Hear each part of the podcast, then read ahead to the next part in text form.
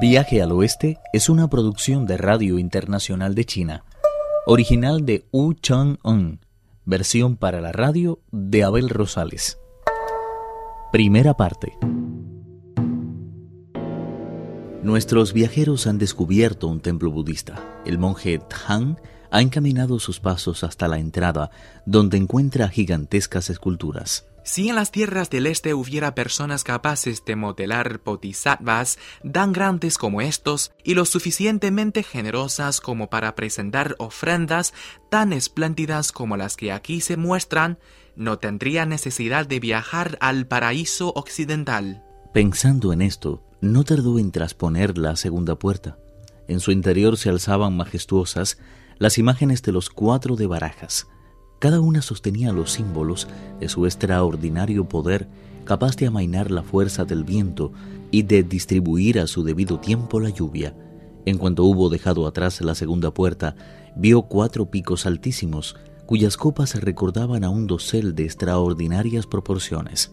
Levantó la cabeza y comprobó con cierta sorpresa que se hallaba ante el salón del gran héroe. Dobló las manos con sumo respeto y echándose rostro en tierra, oró con indescriptible devoción. Después se levantó y continuó caminando hasta alcanzar la puerta de atrás. Allí se encontró con una imagen yacente de Kuan Yin, la protectora de todos los seres de los mares del sur.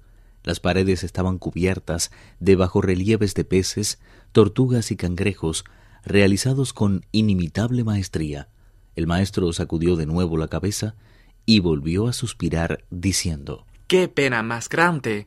¿Cómo es que los hombres se niegan a someterse a dictamen de la fe, cuando hasta las criaturas del mar no dudan en reconocer la supremacía de Buda? Mientras pensaba en eso, apareció por la tercera puerta un criado del monasterio. Al ver los atractivos rasgos del rostro de Tripitaka, se dirigió a toda prisa hacia él. Luego de los intercambios pertinentes, el monje Tang dijo, Vengo de las tierras del este y me dirijo al paraíso occidental en busca de las escrituras sagradas por deseo expreso de gran emperador de los Tang. A pasar por estos parajes comenzó a hacerse de noche y decidí llegarme hasta este lugar de recogimiento a suplicar que me sea concedido pasar aquí la noche. Pero tal decisión no estaba en manos del criado, que inmediatamente fue a ver a su señor, quien al ver de lejos al monje Tang, dijo insultado. Por monjes tan andrajosos como ese, yo no muevo jamás un solo dedo. ¿Cómo se te ha ocurrido hacerme creer que se trata de una persona importante? Tripitaka no podía ofrecer un aspecto más lamentable. Su cabeza estaba totalmente rapada, su túnica de Bodhidharma se había convertido en auténticos harapos, y sus sandalias aparecían mojadas y cubiertas de barro. El anciano continuó diciendo Basta mirar su cara para darse cuenta de que no es un hombre respetable. Y no estoy dispuesto a dejarle trasponer esta puerta. Así que si quiere dormir, que se acomode lo mejor que pueda en uno de esos pasillos. ¿Para qué molestarme en dirigirle siquiera la palabra? Pese a la distancia, el maestro no pudo evitar escuchar esas palabras, y pronto las lágrimas se agolparon en sus ojos, al tiempo que se decía profundamente apenado. ¡Qué lástima! Con razón reza el dicho que un hombre alejado de su hogar no vale gran cosa. Desde mi más temprana edad renuncié a mi familia para hacerme monje. Jamás ha recitado con odio las escrituras ni ha arrojado piedras contra la imagen de Buda. Qué pena me produce, pese a todo, ser tratado así. Desconozco en qué reencarnación ofendí de tal manera al cielo y a la tierra que ahora solo me topo con personas sin sentimientos ni entrañas. Reflexionó unos instantes y se dijo, Es mejor que no se lo diga a peregrino, de lo contrario, es capaz de reducir todo esto a ruinas con su impensible parra de hierro. En fin, de nada sirve lamentarse. Como muy bien afirma el proverbio, el hombre debe anteponer a todo la etiqueta y el decoro. Creo que lo mejor que puedo hacer es entrar ahí dentro y suplicarle una vez más que nos permita pasar la noche bajo su techo. Siguiéndole los pasos, el maestro llegó hasta la mismísima puerta de los aposentos del abad. El monje se había despojado ya de sus vestiduras, y a juzgar por lo ceñudo de su expresión, era claro que seguía tan furioso como antes. Con profundo desprecio trató el abad al monje Tang, confesándole que en cierta ocasión unos monjes medicantes se aprovecharon de su generosidad. Entristecido, Tripitaka dijo, Es una lástima que este hombre piense que soy tan desconsiderado como ellos. El rey mono, que conocía muy bien a su maestro, no pudo contener la ira y se presentó ante el abad exigiendo respeto.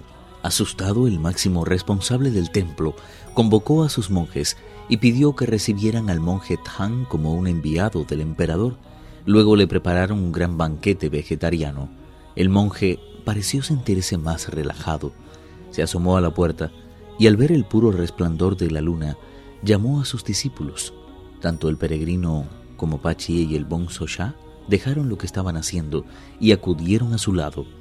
Emocionado por el límpido resplandor de la luna, un disco brillante que iluminaba toda la tierra, Tripitaka compuso en estilo antiguo un largo poema que dejaba traslucir de alguna manera su añoranza por las tierras de las que había partido.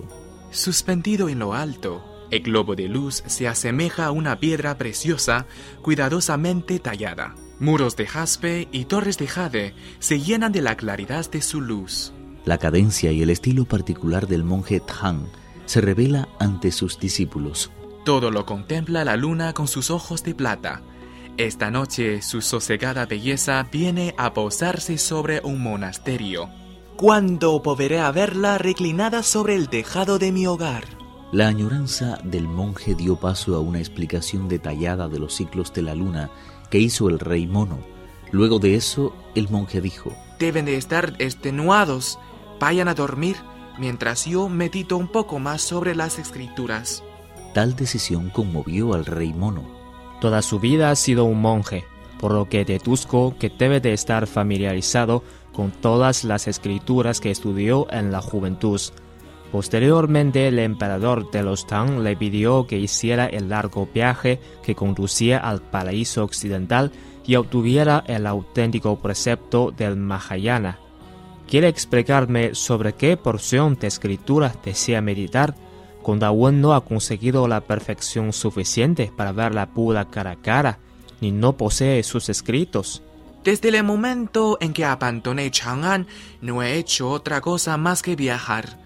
Eso me ha hecho temer a veces que pudiera olvidar lo que aprendí en mi juventud. Esta noche se presenta por fin una oportunidad única para meditar y no quisiera desaprovecharla. En este caso, lo mejor será que nos vayamos a dormir primero nosotros. Los tres se retiraron a sus respectivos lechos. El maestro cerró entonces las puertas del salón Zen y tomando en su mano una luz, desenrolló un pergamino y comenzó a meditar sobre él. En la torre sonó la primera vigilia y al punto cesó por doquier toda actividad humana. Hasta en las orillas de los ríos se apagaron todas las luces que hasta ese entonces habían estado brillando sobre los barcos de los pescadores.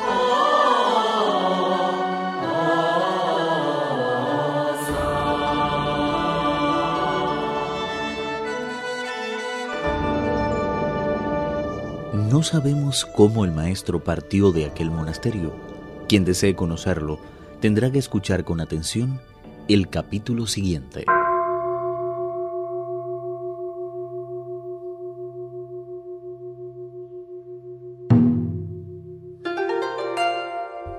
Viaje al Oeste, uno de los cuatro grandes clásicos de la literatura china.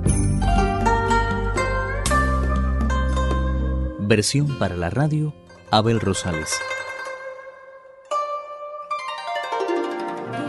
Actuaron en este capítulo Pedro Wang y Alejandro Lee. Esta es una realización de Abel Rosales, quien les habla, para Radio Internacional de China.